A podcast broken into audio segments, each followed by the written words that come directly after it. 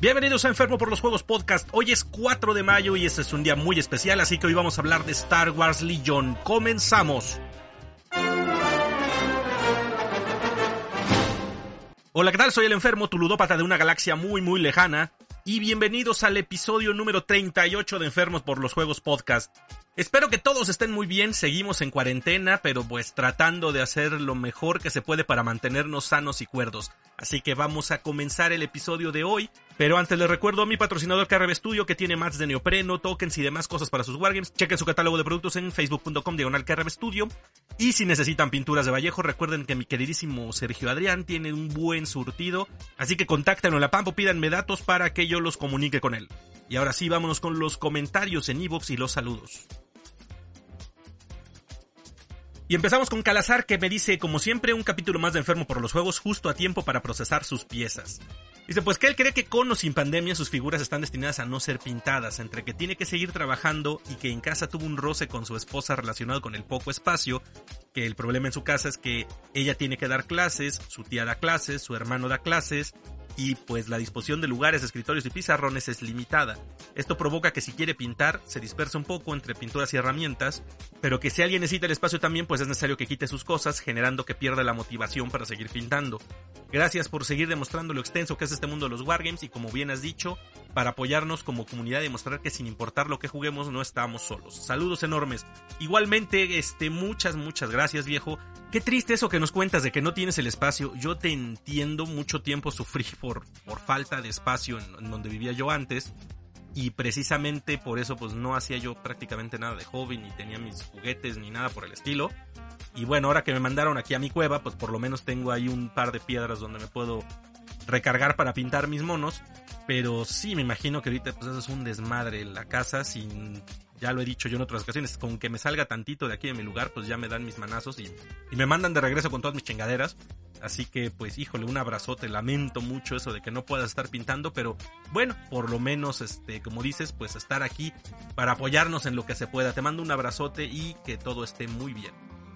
Y luego Sergio Adrián comenta también que dice que va a tener que jugar Nine Edge. Pues, ya ves, viejo, ahí está la tentación. Y, ay, ¿tú qué te haces que tienes ejército de todo lo que haga falta para esto? Ya consíguete las reglas y a darle. Te mando un abrazote, Sergio Adrián. Luego Héctor Magallón que dice que es la primera vez que comentan el podcast, pero que los ha escuchado todos. Felicidades, es muy divertido y útil. Te felicito en particular por los dos últimos episodios, ya que creo que son muy relevantes para este momento tan difícil de la cuarentena. En estos momentos es fundamental conectarnos todos y lo que haces nos permite conectarnos entre las tiendas, los jugadores, las parejas y las familias. Excelente. Muchísimas gracias por eso, Héctor. Gracias por animarte a comentar por primera vez, que me da mucho gusto que que me digas que has escuchado todos. Y pues, vaya, es lo que estoy tratando de hacer ahorita con, con estos últimos episodios, como dices, pues apoyar a la comunidad, tanto tiendas como jugadores, porque las miniaturas empiezan a agotar para los que estamos pintando mucho y, y hace falta. Y pues también para tener luego la opción con qué jugar de repente hay personas que he visto que pues inician sus ludotecas, ¿no? Que dicen, tengo dos o tres jueguitos, pero pues ya sacándolos seguido a jugar si se termina uno fastidiando. Y peor el caso, si lo que tienen es Monopoly o Risk, una de esas madres, pues acaban en divorcios, ya lo dije yo cuando platiqué con los de las tiendas. Así que realmente yo espero que esto les, sirva a, varios, ¿no? A los que lleguen a escucharlo, realmente me, dará mucho gusto y pues qué bueno que te animaste y que estés por aquí, te mando un abrazote. Mi queridísimo Bazarro después comenta que haya huevo servirá de algo su tripulación de no muertos y al igual que el bendito barco y sus hordas no pintadas de esqueletos. Y me dice que ya ves cómo si eres el emisor de la perdición de la cartera de muchos. Ahora habla de Infinity y Aristella para que más gente lo conozca, que por cierto se armó el torneo internacional de Aristella vía TTS, el Tabletop Simulator, donde están participando varios países, entre ellos México, España, Rusia, Estados Unidos, por mencionar algunos. Y a ver qué día te nos unes en un amistoso. Eh, ya veremos, ya veremos.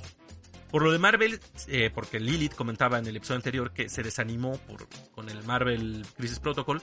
Entonces aquí me contesta que dice, sí estaba emocionado, pero las minis son de WizKids NECA, que son los mismos que hacen HeroClix. Dice que hasta pudo ver el dial de las minis y cómo regresar al HeroClix, que no, mejor juega Blood and Plunder y al cabo ya le dieron permiso de comenzar el armado en casa, el del barco este que está haciendo monumental. Pero tiene que quitar sus manuales de rol, ni hablar. Y otra cosa que si voy a entrar en el Conflict 47 me va a hacer comprar mi facción alemana con riesgo que mi esposa me corte la cabeza, tal cual Reina Roja.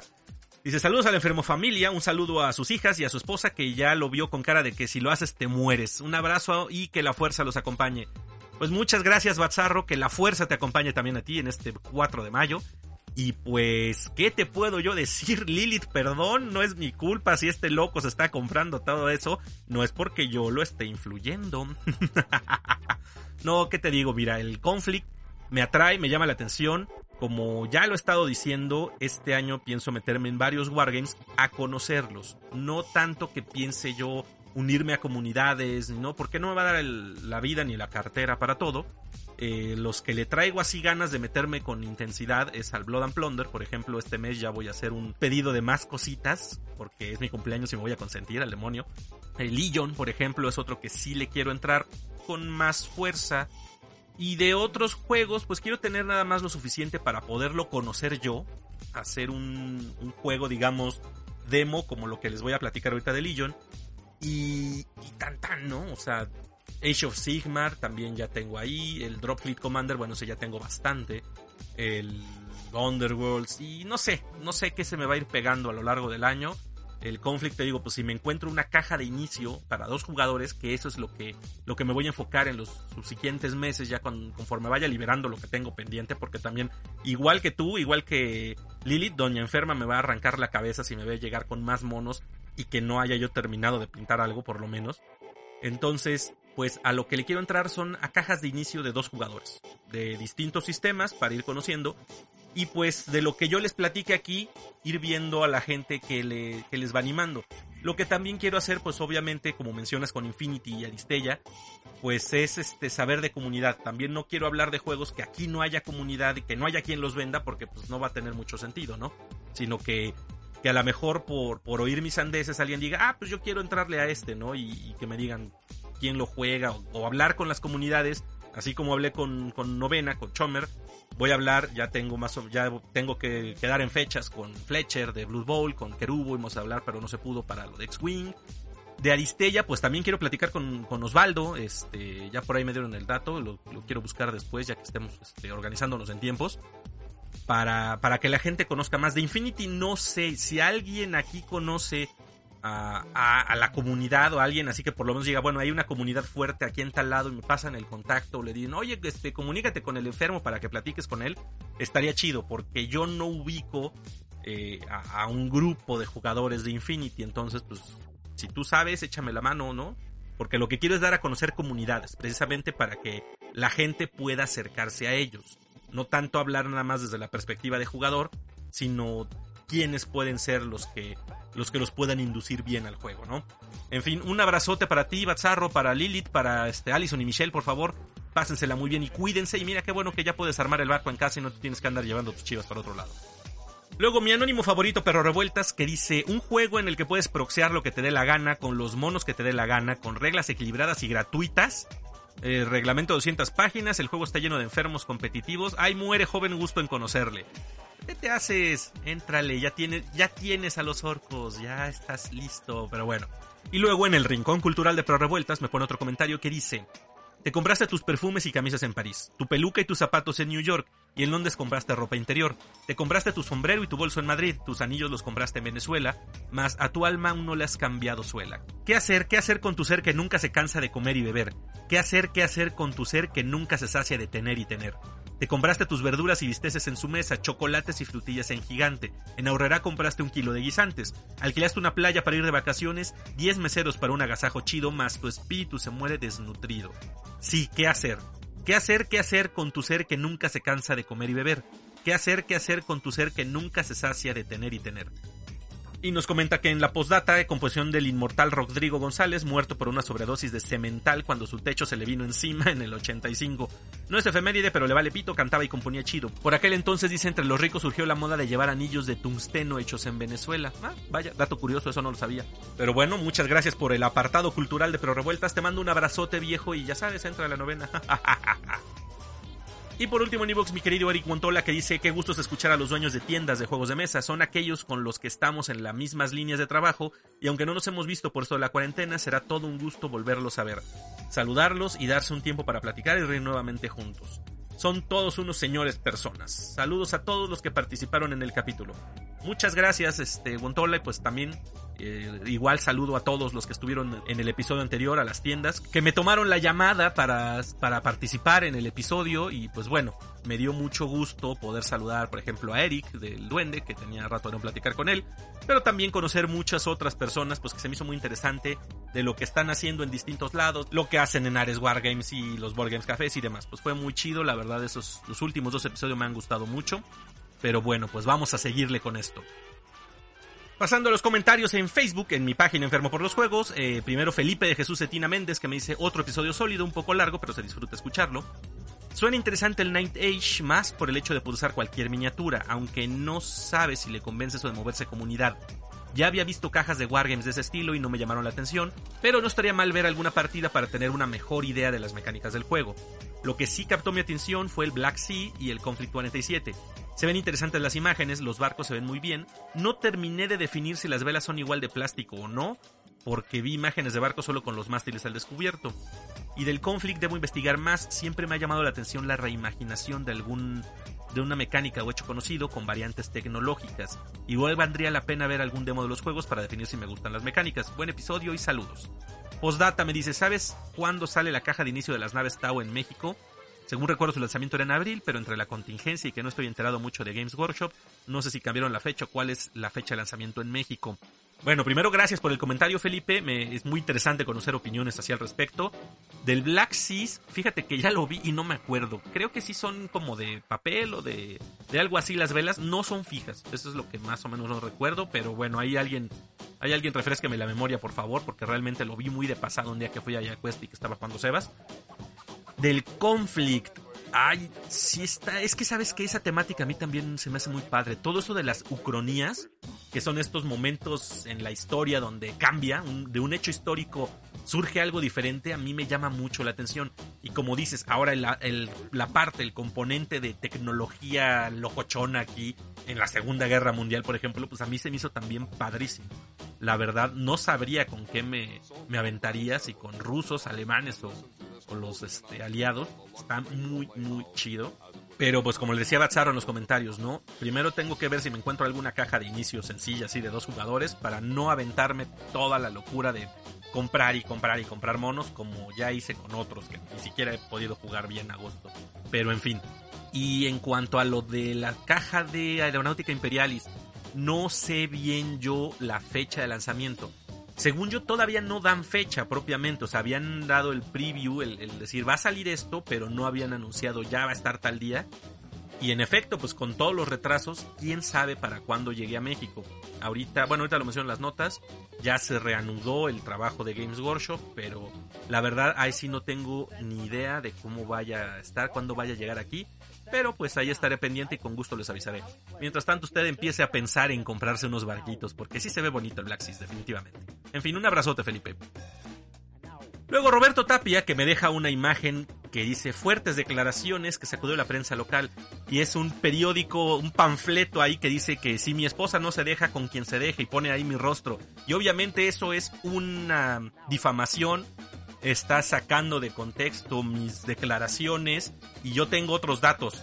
Dice, el escándalo del momento es que el enfermo asegura que su esposa no se deja influenciar para jugar juegos de mesa, entonces tendrá que buscar opciones fuera de casa, literal con quien sea. No cabe duda que es un vicioso que solo quiere jugar Warhammer. Insisto, esto es amarillismo puro y difamaciones porque yo no solo quiero jugar Warhammer, yo quiero jugar de todo. en fin, te mando un abrazote Roberto y gracias. Después también comentarios en la PAM en la publicación. Eh, de Bazarro que dice que le gustó mucho el programa y a ver cuándo hago uno de Infinity o Aristella. Pues ya lo dije, este, ya sea que platique con la comunidad o que empiece a meterme más. Mira, por, cuando salga el, Code One de, Infinity, tal vez me lo compre y ya lo reseñaré yo. Y de Aristella, pues ya cuando platiquemos con la comunidad. Pero en fin, un abrazo. Luego, este Arcadio, que es el alias de Perro Revueltas, que pone un, emoji de corazones que dice de mi cara cuando dijeron que podía jugar con cualquier tipo de mono. Y después este uno de rechazo que dice cuando me dijeron que el manual es de 200 y tantas páginas para enfermos competitivos. No te hagas, ya te lo dije, tú lo quieres. Si te pones a jugar tú solo en casa con chingo mil monos, ¿qué te haces guaje? Tú lo traes en la sangre y nada más es cosa de tiempo y que te decidas a bajar el manual. Un abrazo. Luego Jesús Martínez dice que el juego en sí no es competitivo, refiriéndose al Nintage, sino que es balanceado. Eso lo hace atractivo para la gente que disfruta de jugar partidas con adversarios en igualdad de condiciones y que el resultado de la partida dependa de la capacidad de cada jugador en lugar de la suerte de si te compras el army que tiene los juguetes más nuevos. Para algunos eso puede ser un poco frustrante. Totalmente de acuerdo y Chomer comenta después que sí, el juego en sí no es competitivo, la comunidad es la que lo ha hecho de los más competitivos por ser balanceado. Y sí, como dices Jesús, creo que eso es uno de los atributos interesantes que, saqué de la plática de Chomer, que el juego precisamente como no está diseñado para vender miniaturas, es lo que lo hace muy distinto. Porque entonces los que hacen las reglas se concentran en hacer eso, reglas, y que el juego funcione. Entonces no es de que, ah, ahora viene este cambio y para que encajen estas nuevas miniaturas que van a ser las más bonitas y las más rompemadres. Y obviamente como son la novedad, quiero que todo el mundo las compre, pues modifico el juego para que todo el mundo las quiera y los demás pues tengan manera de seguir jugando, o sea, para insertarlos, pero desbalanceando, definitivamente desbalancean sí. Y obviamente estamos hablando del 40.000, no hay, no hay de otra ahí. Hacen un cambio en un suplemento, en un códex, en lo que sea, y le rompe a todo porque solo actualizan una parte. Entonces, generalmente solo hacen para vender al nuevo ejército, a la nueva unidad, a lo que sea. Y le va dando al traste a todos. Y al mes lo corrigen o al mes sale otro y que se vuelve el nuevo flavor del mes. Y bueno, sí, ahí estoy completamente de acuerdo contigo. La verdad, un juego balanceado sí es algo que se antoja. Ahora, no me malentiendan, no estoy renunciando al Hammer, pero veo claramente esos defectos que mencionas, ¿no? Insisto, yo estoy contento con mi Hammer, pero pero sí tiene varias cosas de las que adolece para, para ser competitivo tal cual, precisamente gracias al balance. O sea, eso que dices es muy importante. El juego al estar balanceado, pues no depende de los monos que traigas, sino de cómo juegues. Pero en fin, muchas gracias por comentar. Y luego también Aaron Cava que dice que algo que se debe aclarar es que Chomer está liderando un equipo competitivo para llevar gente a los torneos internacionales. Pero que hay otra parte de la comunidad que disfruta el juego por el placer de pasarla bien, hay de todo para todos. Eh, yo le comenté que sí, que efectivamente eso es también una cuestión muy atractiva y que pues hay cada quien, ¿no? O sea, el que te reúnas a jugar el juego que te gusta, sea o no competitivo, pues es porque el juego te gusta, ¿no? Y precisamente es lo que yo digo del Hammer, por eso el 40.000. Yo me reúno principalmente a jugar con mis amigos o cuando me quedo con alguien de ver en una tienda. Y sí voy a torneos, pero para mí un torneo realmente es un día de juego no voy tanto en el afán competitivo porque ya lo he dicho muchas veces, yo no soy este jugador competitivo, me gusta participar en los eventos por el ambiente, porque ese día puedes jugar todo el tiempo y demás, pero lo competitivo es un valor que se aprecia para que las comunidades crezcan porque definitivamente eso sí siento que les dé vista, pero el chiste principalmente es disfrutarlo, como dices, ya sea en competitivo o ya sea con la banda para pasarlo chido. Y después Aaron otra vez me, responde que desde que iniciamos con todo hemos tratado que la prioridad es que sea divertido y por, la experiencia en los torneos internacionales los oponentes son de lo más relajados y buena onda. Es competitividad pero la finalidad es divertirse. Y sí, es eso a lo que me refiero, tener un ambiente competitivo saludable.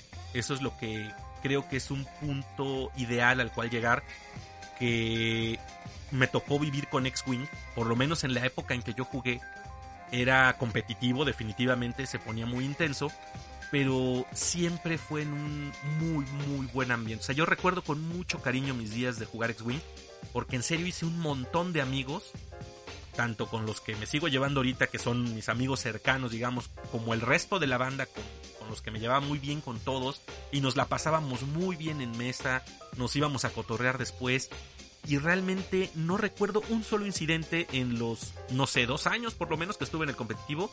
Me la pasé muy bien.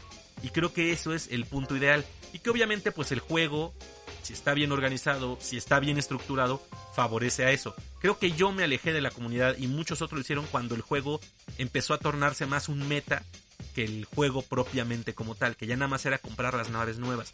Fíjate que ahí está precisamente de lo que estabas hablando, ¿no? Pero en fin, muchas gracias Aaron por tus comentarios muy enriquecedores. Y Batzarro después dice que la idea de jugar y poder usar sus esqueletos en tres juegos distintos es súper tentador, que ya se descargó el manual y se está inclinando por las huestes vampíricas porque los otros son más egipcios, dice. Pues bueno, ahí me platicarás con qué te animas. Yo todavía no sé si me vaya a animar a hacer un ejército, por lo menos tengo la invitación para ir a jugar, la cual sí tomaré, pero este, Armarme algo, no lo sé ahorita. Pero en fin, ahí nos platicas cómo te fue, Bazarro. Saludos. Y bueno, ahora sí, como siempre, paso a saludar a mis queridos tiraguaches, a toda la banda les mando un abrazo, a los integrantes del Palomazo Podcast, Turi y Carlos, cuídense muchos, un abrazo hasta Durango. También a los integrantes del Especialista Podcast, Raúl, Dart y Kilian, les mando un fuerte abrazo hasta allá, hasta España. A mis queridos malandrines de fuera del tablero, Mari Jorge, les mando un fuerte abrazo. Y a César y toda la banda de Sigmareados que amenazaban que ya no van a poder sacar programa, pero creo que, espero que ya hayan resuelto los problemas técnicos, César. Ojalá y sí, les mando un fuerte abrazo a todos a mis queridísimos amigos Wicho, que de, hecho me escribió un correo, por cierto, y que me disfruté mucho estarlo leyendo. Muchas gracias, este, como siempre es un placer saber de ti, Wicho. Adrián Contreras, Bazarro, Lilith, Allison y Michelle a Alan, a Sergio Adrián, Pablo Navarro, Wally, Santiago, Samuel, Moisés, Andrés el Regio, Rodo 13, Romay, Ruso Chino, Isidro, Leo Eric Montola, Siquius Frank, Arturo Miranda, Franco, César Cruz, Pero Revueltas, a todos los que están por ahí en Instagram, en Facebook y los que me siguen en mi canal de YouTube que ya alcancé los 600 suscriptores, muchas gracias a todos, les mando un fuerte abrazo y gracias por estar aquí. También un saludo a los grupos de Facebook donde comparto todo esto, a La Pampa, al Club de la Pelea con Monitos de Plástico, a jugadores de mesa de la Ciudad de México, Board Gamers México, Warhammer México, el sector Hidalgus, Juegos de Mesa Puebla, Juegos de Mesa Aguascalientes y Juegos de Mesa y Tablero. Y también les mando un saludo y échenle un ojo a lo que están haciendo mis colegas creadores de Studio Oblivion, de Bicéfalo Board Games, Los Sigmareados, La Cueva de Chomer y Mad Goblins Workshop. Muchas gracias a todos ustedes que me permiten acompañarlos un rato ahorita en esta cuarentena, que me dicen que escuchan esto cuando están pintando miniaturas o hacer cualquier otro tipo de cosa. Gracias por dejarme estar con ustedes, por dejarme entrar en sus cabezas y tocar sus cerebros para que se animen a probar más y más juegos. Y seguimos.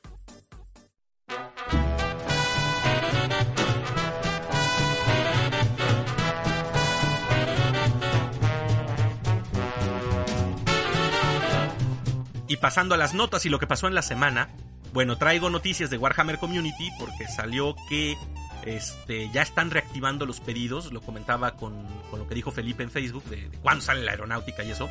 Bueno, eh, Games Workshop cerró las plantas, cerró las tiendas, cerró la página, bueno, cerró la tienda en línea, todo y ya ahorita anunciaron que están retomando actividades, obviamente con todas las precauciones sanitarias y bla. Entonces que ya van a empezar a, surtir los pedidos que había pendientes, lo que van a tanto primero las tiendas y luego ya los pedidos que se hagan en la página. Pero malas noticias para México. Esto ya es con los precios ajustados al dólar.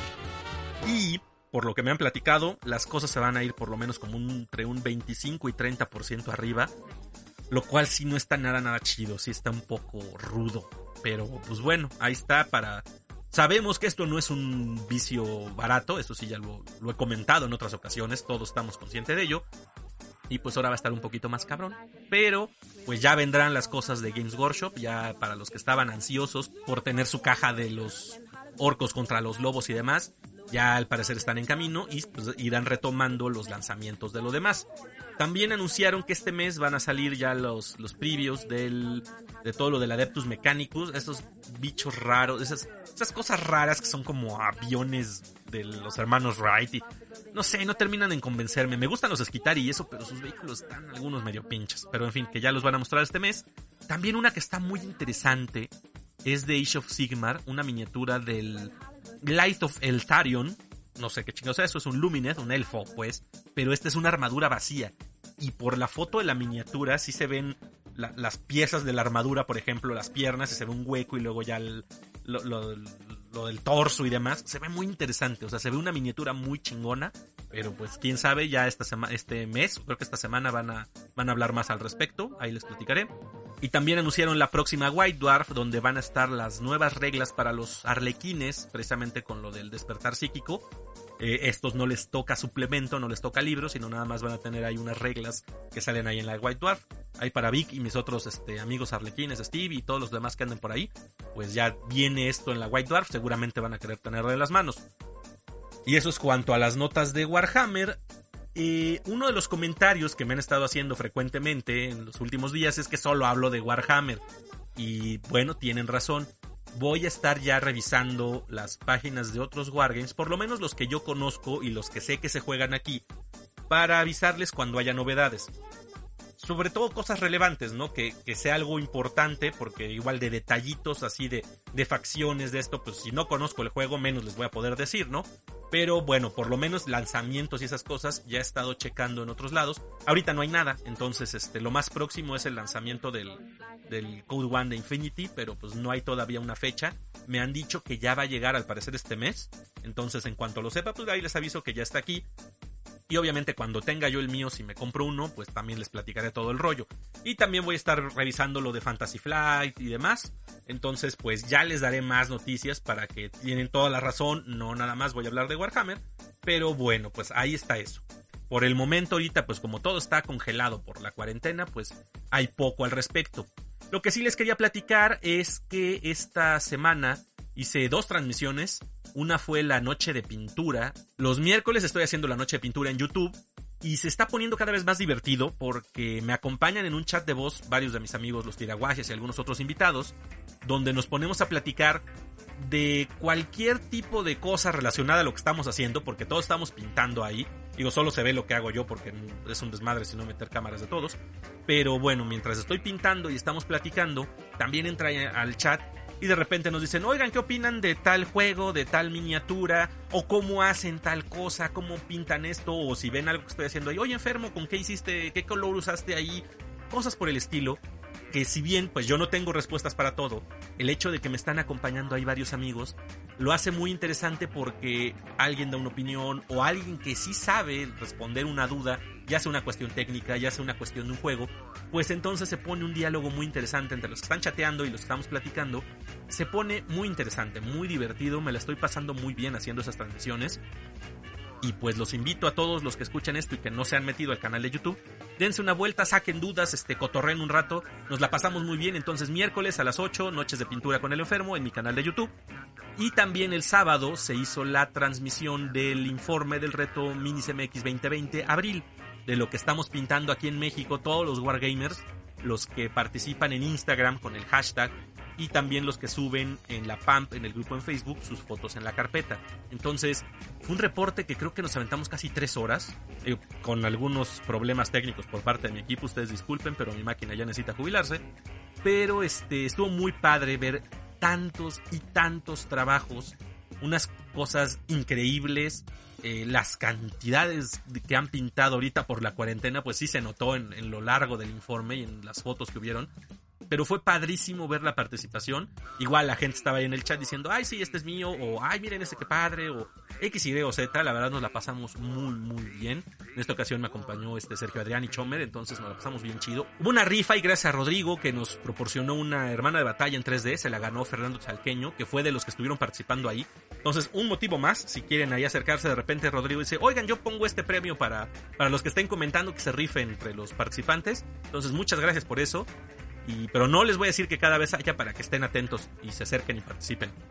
Pero el chiste es que también los invito a que en mayo igual suban sus fotos a, Instagram con el hashtag MiniCMX2020 mayo para que salgan en el informe del próximo mes. Y acuérdense, no es un concurso, no es los mejores pintores, es todos. Subo yo, sube Alan, sube Necropitch, suben todos. O sea, están los pros y estamos los mangos pero el chiste es que todos demos a conocer nuestro trabajo, presumir lo que estamos haciendo con gusto, con orgullo de que miren, esta es mi miniatura, me quedó como me haya quedado, pero es mi trabajo y me siento orgulloso de él. Y además también recuerden, los invito a que le pongan los hashtags Wargames Latam y Wargames México. Esto es por la iniciativa que platicaba hace unos cuantos episodios con René de Venezuela, para que se vea que hay una comunidad latinoamericana eh, participando de los Wargames, tanto a nivel todo el continente como cada uno de los países, por eso es el uso de los dos hashtags, y que nos volvamos un mercado atractivo, por un lado, que las compañías nos vean más en serio y que no sea nada más así como que Ay, les mandamos de refilón o lo que las tiendas importen porque las marcas no tienen una presencia directa aquí, pero también para que las comunidades se hagan más grandes. Al meter hashtags en Instagram y si le pones Wargames Latam o Wargames México y no sé, Infinity o Aristeia o alguna otra madre de esas, pues se vuelve muy visible para todos los que siguen Infinity o Legion o Warhammer o lo que sea. Se vuelve visible y hay gente que sigue los hashtags de, cada uno de sus juegos. Y entonces de repente si ve que es Wargames México, va a decir, ah, caray, este es de México y yo también, a ver de dónde es, igual lo busco, igual me intereso, a ver si hay una comunidad, porque igual yo había comprado las miniaturas una vez y nunca había tenido yo con quién compartirlo, ¿no? Entonces, hagan ese esfuerzo extra que puede ser el poner esos hashtags, pero es creo que en beneficio de la comunidad en general, ya lo he estado yo diciendo, creo que es este, pues es algo para todos, ¿no? Así que ojalá y se animen a compartir sus miniaturas sin miedo. Ya les dije que esto no es este concurso, ni es galería, ni es compararse con los otros, sino simplemente el gusto de participar y hacer las cosas. Y pues vámonos con lo que sigue. Hace mucho tiempo en una galaxia muy muy lejana,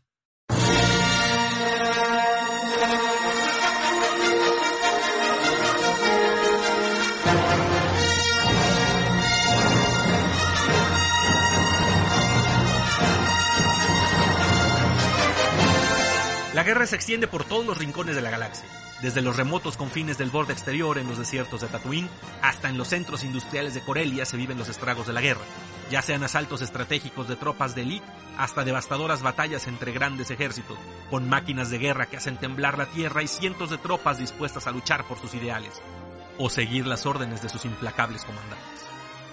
Star Wars Legion es precisamente un wargame ambientado en el universo de Star Wars, publicado por Fantasy Flight Games, y pues bueno, qué mejor motivo que el 4 de mayo, que es May the 4th, el día de Star Wars, pues para hablar de este juego que justamente acabo de probar recientemente y que me la pasé muy bien. Pero bueno, antes de darles mi opinión y demás, les voy a platicar un poco de cómo es este juego, de qué va. De entrada, pues bueno, puedes elegir una de las facciones disponibles en la saga de Star Wars y construir un ejército de miniaturas de esa facción para llevarlo a tu batalla. ¿Cómo es el juego? Bien, cada jugador tiene un ejército de miniaturas dentro de estas facciones que les digo disponibles y además una serie de cartas y componentes que requiere cada uno de ellos para llevar una partida. Se juega en una mesa amplia, no tan grande como una de Hammer, pero bueno, sí más o menos de 90 por 180 centímetros. Eh, se requieren unas reglas de movimiento y rango, unas cosas así. Un conjunto de dados, las fichitas de cartón, los tokens y listo. Con eso puedes jugar. No es un juego tan aparatoso, por ejemplo, como el Warhammer 40.000, pero sí tiene cierta cantidad de, de cachivaches que se requieren. ¿Cuáles son estas cuatro facciones que estaba mencionando? Pues bien, primero están las de la serie original, episodios 4, 5 y 6, y también hay las del 1, 2 y 3, que son el Imperio Galáctico, las implacables fuerzas del Emperador Palpatine, que están compuestas por todas las tropas, por los regimientos de la Armada Imperial, las distintas denominaciones de trooper que vemos en las películas, son los, este, los Stone Troopers normales, los este, Snow Troopers de la nieve, los Scout Troopers que salen en Hot, los Short Troopers que salen en, en Scarif, en Rogue One, los Death Troopers también de Rogue One. Hay algunos vehículos, la ATST, el tanque que salió en Rogue One también, en fin, varias cosas, obviamente las Speeder Bikes, por ejemplo. Por otro lado está la Alianza Rebelde, los idealistas luchadores de la libertad, que juntan un poco de todo, digamos, y que bueno, pues igual conocemos, ¿no? Todos los distintos tipos de soldados y gente que va ahí en esta, en la banda. De los soldados normales, hay de los de la nieve, con los comandos que salen en Endor. Y obviamente, pues los personajes que, son tan icónicos de las películas como Chewbacca, Leia, este, obviamente Luke Skywalker, etc. Está por otro lado la vieja república, bueno, la república nada más, que son las fuerzas dirigidas por los caballeros Jedi, que se compone del enorme y interminable ejército de clones creados genéticamente para la guerra. O sea, estos que vimos en episodios 2 y 3, porque en el 1 todavía no salen, pero que bueno, son estas distintas versiones que fueron saliendo de los clones en estas dos películas, y obviamente los caballeros Jedi como Obi-Wan, que los dirigen, con sus vehículos también y todo lo demás, y por último, la Alianza Separatista, esta coalición de sistemas que busca hacer su propio gobierno y que tienen estos ejércitos interminables de droides de distintas formas y tamaños que mandan a la batalla contra los clones y se acordarán de ellos pues de los episodios 1, 2 y 3 también. El chiste es que con estas cuatro facciones, pues cada una tiene distintas miniaturas disponibles, cada una pues con distintas habilidades y que le aporta algo al juego, y con las que vas construyendo tu ejército. ¿Cómo se juega Legion?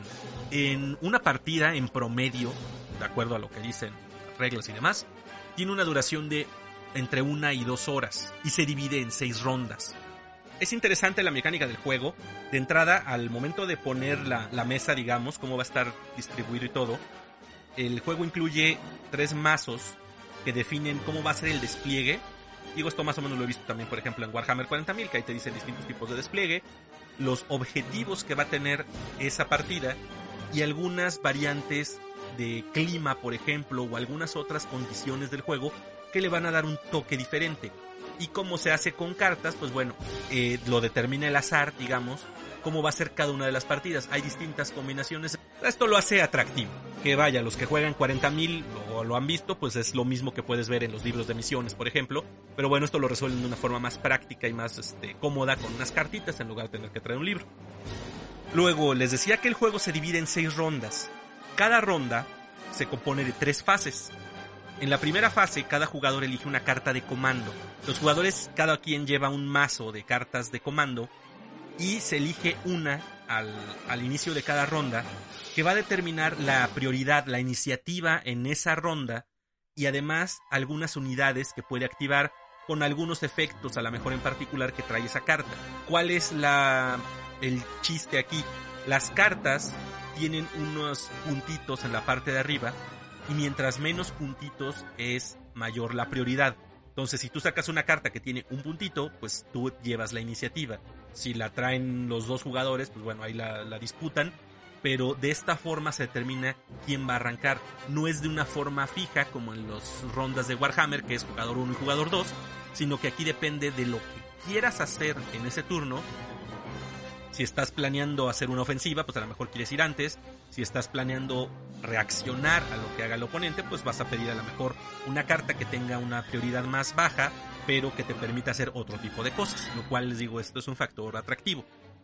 Después de esta fase de órdenes, los jugadores van a activar de forma alterna sus unidades. Eh, la carta de comando, como les decía, trae ahí indica cuántas unidades puedes dejar activadas, que tú ya de entrada, desde el momento en que revelas, dice, se activa dos unidades de tropa, o un vehículo, o un personaje, etc. Y el resto de las unidades se activan al azar. Si tú traes, por decir algo, 10 unidades, estoy hablando así nada más porque sí, y 6 son troopers, dos personajes y dos vehículos, entonces tu carta de comando dice puedes activar dos y el resto, las otras ocho, pues haces ahí un, una sopa con las fichas de activación, cada unidad tiene una fichita que la representa, y entonces si no activas una que salió con la carta, pues tú puedes agarrar una del, del pool que hiciste ahí y este que te salga al azar, que dices, ah, pues igual sale un vehículo, igual sale una tropa, igual sale un personaje. El chiste de esto es que pues le da el factor del caos del combate, ¿no? De que no tienes una estrategia definida, así que dices, van a marchar todos por aquí y todos se mueven en bloque, que insisto, es lo que lo hace distinto a otros wargames. Vaya, no es único, pero sí es algo diferente. El ir activando de esta forma alterna y ciertamente aleatoria, pero con un grado de control que sí se maneja por estrategia, pues está interesante. Y entonces, conforme vas activando las unidades, cada una de ellas, en su momento de activarlas, tiene dos posibles acciones como es mover, eh, atacar, hay algunas particulares como son apuntar, pedir una ficha para esquivar y bueno, otras que te van dando las habilidades del juego. Y ya que terminas las activaciones de todas tus unidades, se resuelven algunos efectos de cierre de ronda y se prosigue a la siguiente. Las cartas de comando que se revelaron al principio se descartan y este de esta forma el número de órdenes que cada jugador va a tener es limitado en el juego, por lo cual te hace tener que analizar muy bien cómo está la mesa para pensar qué carta vas a aventar en ese momento, en la siguiente ronda, cuál va a ser tu estrategia, sobre todo cómo vas a reaccionar. Insisto, esto se me hizo muy interesante porque te da un control, pero también te, te obliga a que estés muy atento a cómo se va desarrollando la partida. No es decir, ay, pues vengo con todo esto y mi objetivo va a ser aventarlos así en turba y todos se van a ir de frente y ya. Porque a lo mejor vas viendo cómo va reaccionando el oponente y tienes un rango de acción limitado. Entonces, eso está muy interesante, esa, esa, parte me gustó mucho. Ahora, el ejército con el que vas a jugar, pues como en todos los wargames, se construye, o sea, la lista que tú llevas, a partir de un valor en puntos. Cada miniatura, bueno, cada unidad, porque una unidad puede ser un personaje o un grupo de tropa, pues tiene un valor en puntos y una partida normal se juega a 800 puntos. Esto es lo que establecen las reglas. Para componer esta lista tienes que tener al menos un comandante. En, en, este caso, por ejemplo, Vader, eh, Luke, Obi-Wan, el General Grievous, el Emperador Palpatine y muchos de esos otros son comandantes que son los que pueden dirigir el ejército y activar las cartas de comando. También puede traer cierto número de especialistas que son personajes como Boba Fett, como Chewbacca y otros que han ido saliendo. Y por último, pues tienes las unidades de, soldados, los troopers de distintas variantes, o los clones, o los battle droids y demás. Tienes vehículos, etc. Además, para el valor en punto de las unidades, no solamente es lo que dice la carta de cada una de ellas, que dice unidad de Stormtroopers cuesta tanto, sino que les puedes equipar un cierto número de mejoras que les va a dar otro armamento o les va a dar una habilidad en particular, en fin, cosas así que van definiendo tu, cada una de las unidades que tú utilices y que va a ir determinando su valor en puntos. Entonces, ya que tienes todos tus 800 puntos, tienes tu ejército listo y tienes que elegir tus 7 cartas de, de comando que les mencionaba, que hay un número básico que vienen con el juego de inicio, pero también cada comandante tiene las suyas propias. Por ejemplo, Vader tiene un número de cartas que reflejan cómo dirige él y los distintos comandantes disponibles en el juego le aportan distintas cartas de mando, pues de acuerdo a las posibles estrategias que desarrolla el personaje. Lo cual pues ahí están, insisto, los valores que puedes meterle con distintas unidades a tu juego. Y bueno, precisamente, ¿qué necesitas comprar para construir estos ejércitos? De entrada, lo que sí es prácticamente obligatorio es que te compres la caja de inicio. Ahorita existen dos disponibles. La de Imperio contra Rebeldes, la clásica, donde sale Vader y Luke. Y la de la Guerra de los Clones, que trae el Obi-Wan y el General Grievous, eh, con el ejército de clones y el de Battle Droids respectivamente. Y esto les digo que es forzoso porque no hay cajas de inicio por facción, y ahorita hablaré más al respecto. Pero además, porque en estas cajas de inicio vienen los tokens, las reglas, los dados, todos los accesorios que se necesitan para jugar, por lo cual pues sí es necesaria básicamente una de estas cajas de inicio para poderle entrar al Legion. Y después de eso están las expansiones, que son las distintas unidades que tú le vas agregando a tu ejército. Y de estas pues ya les mencionaba que hay muchas opciones diferentes, unidades de tropa, hay personajes, hay vehículos y todos tienen, los puedes ir orientando, digamos, en, temática. Ya cuando platiqué con las tiendas hace dos episodios que hablábamos de Wargames, pues incluso que los puedes hacer pensando en, en una película en concreto, no sé, en Hot, pues te compras muchos Snowtroopers, a Vader, al General Beers y unos ATSTs, ¿no? Ya tienes un ejército representativo de Hot. Los clones, pues bueno, puedes tener puros clones de la fase 1 y Obi-Wan y tienes lo de Geonosis, o puedes meterles un par de motos, ya salieron clones de fase 2 o los clones este también ya, ya comandos, ya especialistas, en fin. Cada una de las facciones tiene un número también de personajes, por ejemplo, está Boba Fett, está Leia, está creo que también está Han, está Chewbacca, está el Conde Dooku, hay así oficiales genéricos, en fin, hay de distintas opciones para elegir e ir componiendo tus ejércitos, tus listas pues, porque nunca vas a llegar con todo, esto es un hecho. O sea, como en cualquier otro wargame, no vas a aventar todo lo que traes a la mesa, pero también no es tan masivo como el Warhammer 40.000 que dices voy a llegar con un montón de tropa o con un tanto de tropa y unos cuantos robots y unos cuantos tanques y todo. Aquí es un poquito más limitada el, el asunto. Y pues precisamente ya pasando a, a qué me pareció. Y bueno, ¿qué me pareció? Porque lo acabo de jugar esta semana. Terminé de pintar algunas cosas de, Imperio y Clones, que son los, los que yo tengo disponibles. Y pues para conocer el juego me armé una pequeña partidita para mí solo, ¿no? Onanismo, Wargamer, como le dice Perro Revueltas. Para estudiar las reglas, bueno, y aplicándolas, ¿no? Conocer más o menos el sistema. Entonces jugué una versión en chiquito, con mis pocos clones y troopers y demás. Y la verdad me gustó mucho el sistema. Les digo, se me hace algo refrescante, una, alternativa atractiva al, Warhammer 40.000 que estoy acostumbrado, que pues bueno, es un juego masivo, es muy complejo.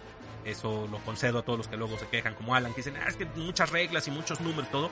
Este sí está más simplificado en muchos aspectos, es mucho más amigable para entrar. O sea, sí hay reglas, definitivamente cualquier wargame no va a ser simple, pero este, el número de reglas es más limitado, es más este, sencillo en cuanto a los valores, los atributos de cada personaje, no te complica tanto. Entonces, es agradable, aparte es dinámico. esta cuestión de las órdenes que les digo que se revelan al principio y estas determinan la iniciativa y las unidades que vas a activar está interesante. Algo parecido, por ejemplo, cuando jugué a Broad Plunder, que también con, con, cartas determina iniciativa y qué cosas pueden hacer tus unidades, se me hizo padre, se me hizo muy interesante. Entonces, el juego me gustó. Además, como, como decía, el número de miniaturas es mucho más limitado al de Warhammer 40.000. Y yo no sé si hay algún loco ya que se haya planteado un juego épico donde meta más de 800 puntos. Seguramente lo habrá o seguramente algún día lo intentaré. Pero de entrada, el juego así como reglamentario, pues al ser 800 puntos sí te limita mucho en cuanto a qué vas a llevar. Por ejemplo, Darth Vader son 200 puntos. Entonces ya de ahí de entrada, pues ya se comió un buen porcentaje, el 25% de tu lista. Pues ya lo demás que le vas a meter, sí vas a ir completando, pero nunca vas a tener una mesa tan grande como una de Warhammer. Entonces, sí es atractivo que la cantidad de miniaturas, pues lo hace más dinámico, más fluido, más ligerito, ¿no? O sea, me gustó mucho. Además, pues bueno, obviamente está ambientado en el universo de Star Wars, que eso para mí, ya lo he dicho aquí, soy coleccionista acumulador de todo lo que sea de Star Wars. Entonces me encantó eso. Me encanta todo, las películas, el trasfondo y demás. Yo sí soy súper clavado en Star Wars. Entonces, pues esa parte es muy interesante. Y las miniaturas están preciosas. Me encantaron. Están muy bien detalladas. Digo, yo tengo miniaturas desde las viejitas del juego de, Wizards of the Coast, que, que ya tienen bastante rato, y pues sí se ve la diferencia en cuanto a la calidad de lo que es de entonces ahora. Incluso pasando, por ejemplo, las de Imperial Assault, pues están bonitas, pero estas tienen mucho mejor calidad. O sea, sí son de lo más bonito que hay de Star Wars que he visto en miniaturas, bastante atractivas. El armado está muy simple. Son incluso push fit, o sea, de que sin pegamento las puedes armar. De hecho, algunas yo no las terminé de pegar porque cuando yo pinto, pues luego pinto las partes por separado donde es difícil meter un pincel o algo de repente nada más las ensamblé para aplicarles primer, dije luego le quito el bracito y le pinto. Y en algunos casos se me olvidó cuál fue y las dejé así todas. Y hay unas que tengo ahí sin pegamento, los brazos y todo, pero están diseñados de forma que embonan muy bien. Y en la mayoría de los casos no se notan las uniones. Eso me gustó mucho. Porque también, por ejemplo, ahorita estoy armando este Stormcast para Age of Sigmar, que son igual de este sistema de push fit, pero estos vienen en mitades, ¿no? Así la parte enfrente y la de atrás y al momento de unirlos sí se ve luego que en las capas o en el torso o algo se ve ahí partido. Y en general estas de Star Wars no se notan ese tipo de uniones. No son perfectas, pero sí lo disimulan muy bien. Así a primera vista y sin tenerlas que resanar ni nada, no se ve que estén pegadas. Entonces eso es muy agradable, el plástico está muy bonito. Y bueno, ahorita todas las que existen son de este estilo de push fit, pero unos amigos me mencionaron que al parecer ya las nuevas que vienen ya van a ser en sprue como las de Games Workshop, ¿no? Si ya de piezas de recortarlas por separado.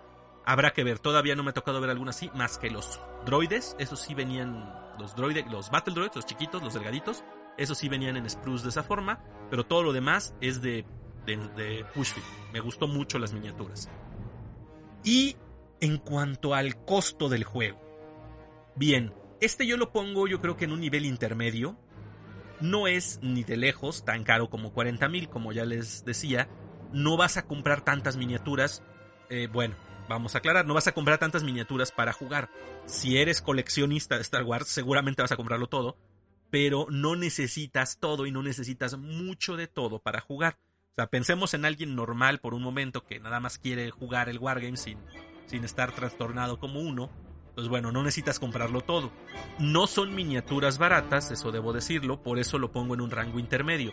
Una caja de Troopers, por ejemplo, anda rondando los 700 más menos pesos y trae 7 miniaturas.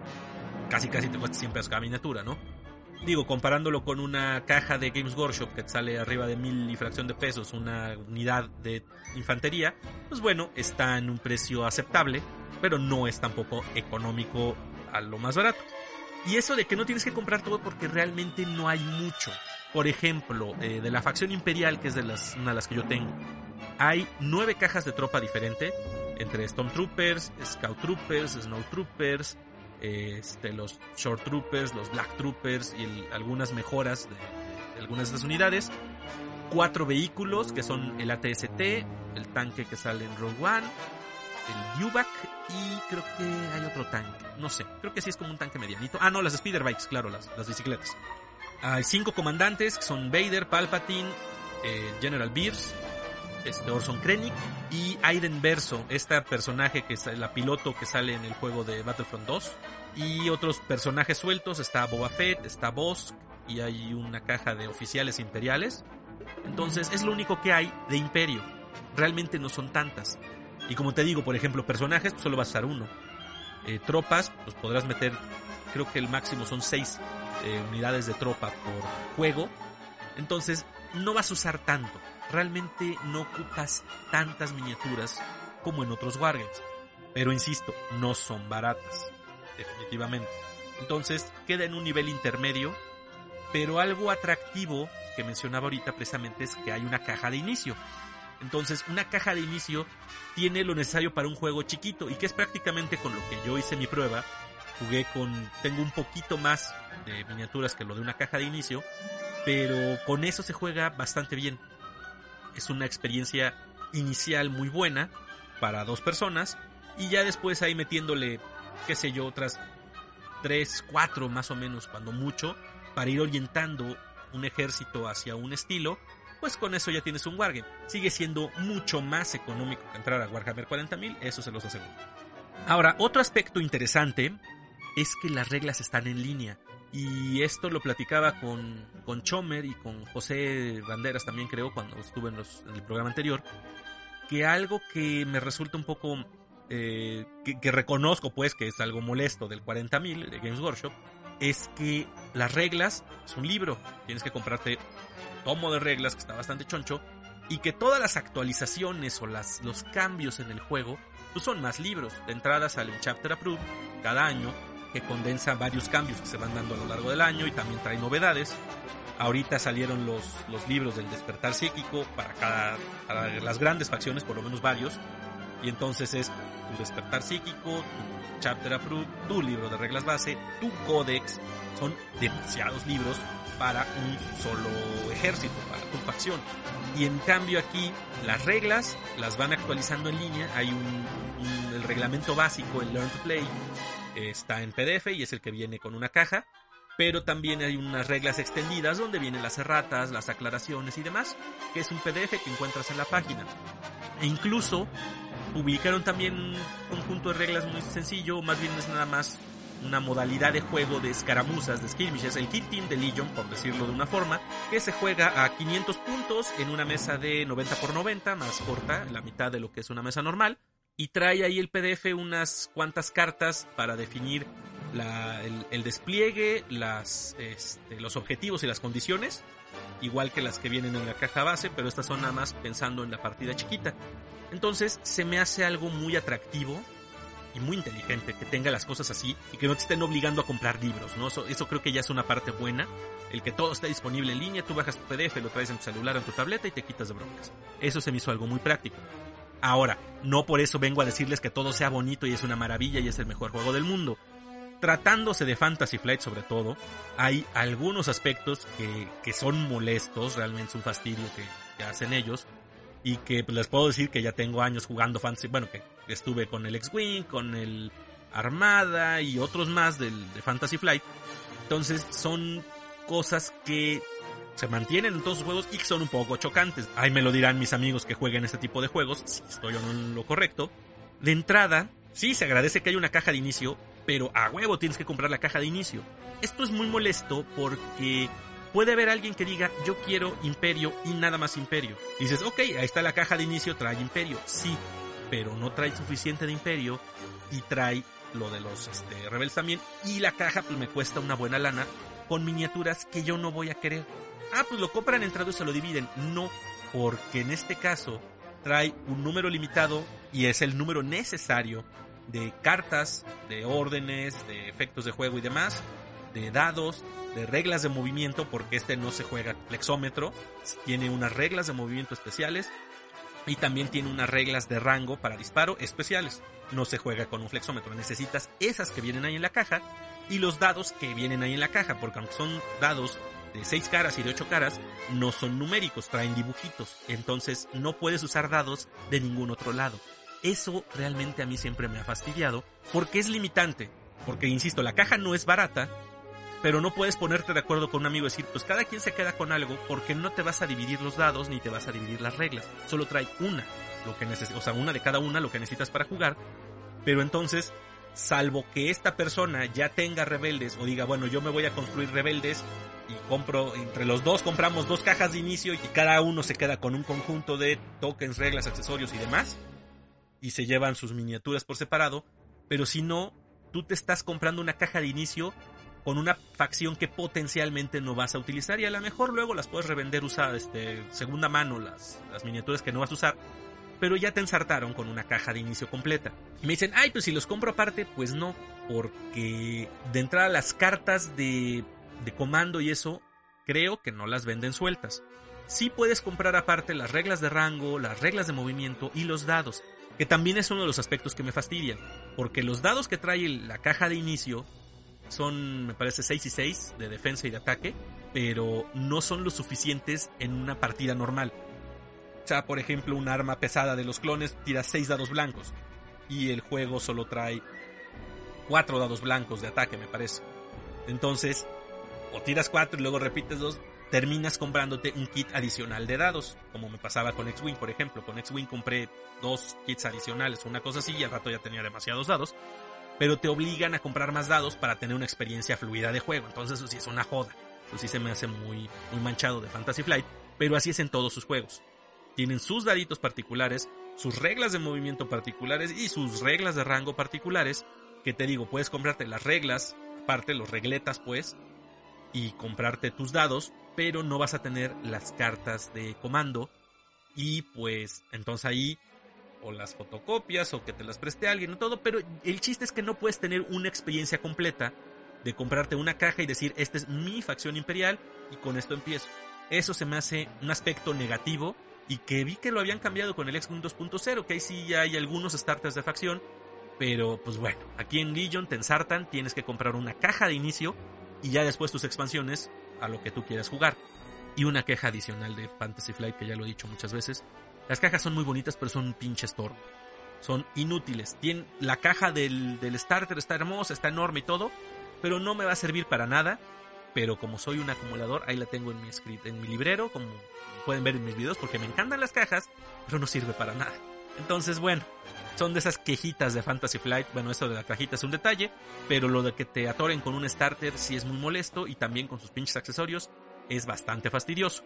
Pero fuera de eso, de esos aspectos negativos que me voy a quejar en algún momento, es un juego bastante divertido, una alternativa muy interesante para entrar a los Wargames. Si eres fan de Star Wars, definitivamente es una opción muy buena para ti, porque la parte del hobby, las miniaturas están hermosas, y porque el coleccionismo, pues todos los que somos fans de Star Wars, lo traemos ya grabadísimo.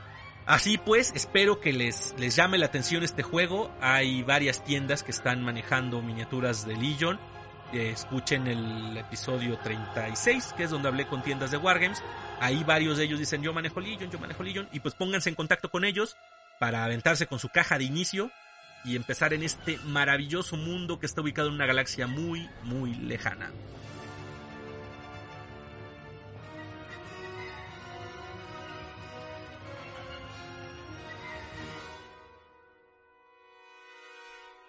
Y bueno, ahí tienen pues Star Wars Legion, una alternativa de Wargame más intermedio, digamos, no tan pesado como otros Wargames, los históricos, el Warhammer y demás, que requieren chingos de miniaturas, sino este es mucho más accesible, pero sobre todo pues con lo bello del este, universo de Star Wars que hoy, este 4 de mayo, conmemoramos, pues una muy buena alternativa que pueden conseguir ahorita en cuarentena, así que les recomiendo bastante que se den la oportunidad, por lo menos una caja de inicio, si son fans y tienen con quién jugar en casa, se la van a pasar muy bien.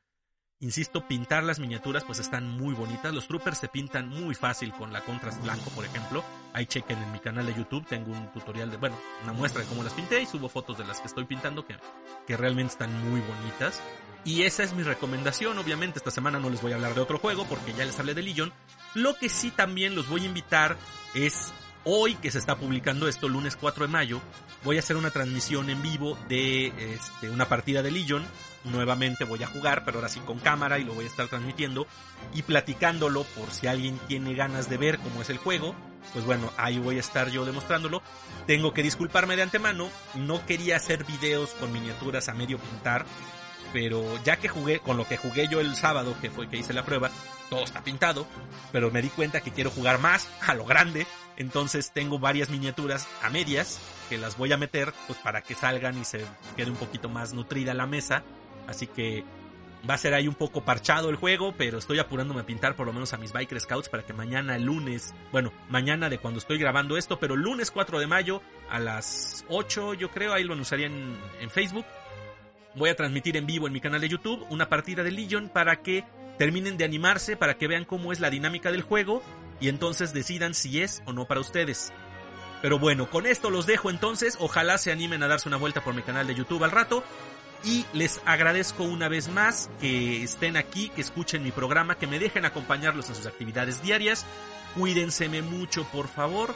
Ya saben que estamos en cuarentena, así que hay que redoblar esfuerzos para que todo esto salga bien. Les deseo lo mejor a todos ustedes, sus familias y May the Fourth be with you.